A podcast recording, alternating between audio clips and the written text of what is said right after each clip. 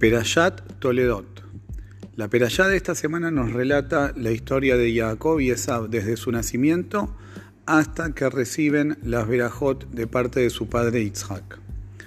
Una de las cosas más difíciles de entender es la relación que se daba entre Yitzhak y Esab. Aparentemente, si Yitzhak sabía qué clase de hijo era Esab, ¿por qué tenía esa preferencia hacia él y más aún porque en determinado momento lo llama, lo convoca para entregarle las verajot. Si él aparentemente tenía la información de cuál era su conducta y de que Jacob era el verdadero sadik. Jajamim nos dicen que la Torá cuando cuenta la profecía que Shem le dio a Ribka acerca de los hijos que iba a tener, le dice que hay dos naciones que van a salir de tu vientre, Ushne, Leumim, Paredu, y dos pueblos se van a separar de tus entrañas, Ulom, Milom y demás, uno va a ser más fuerte que el otro, Berrab y Abod y el más fuerte va a servir al menor, al más joven.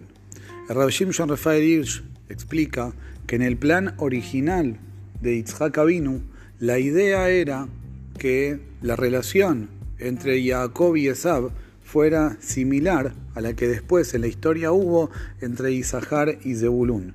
Isahar era el Shevet que se dedicaba a estudiar Torah y Zebulún era el que lo apoyaba y lo sostenía para que pudiera hacerlo. La idea de Yitzhak era que Jacob fuese el representante de la vida espiritual de Akadosh Baruj en el mundo y Esab se ocupase de apoyarlo, sostenerlo y protegerlo de cualquier enemigo. Es decir, que Yitzhak notó en Esab estos rasgos de carácter y la fuerza para salir a defender sus valores, aquello que creía importante, incluso si era necesario ser un guerrero poderoso. Pero entendía que todo tenía que estar ubicado y puesto en función de la Torah y las mitzvot. El problema fue que Esab no aceptó esta posición que Jacob le quería dar.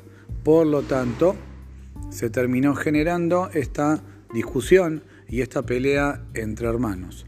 Por eso nos dicen Jajamim, la persona nunca tiene que anular o buscar destruir sus cualidades naturales, la capacidad que normalmente tiene.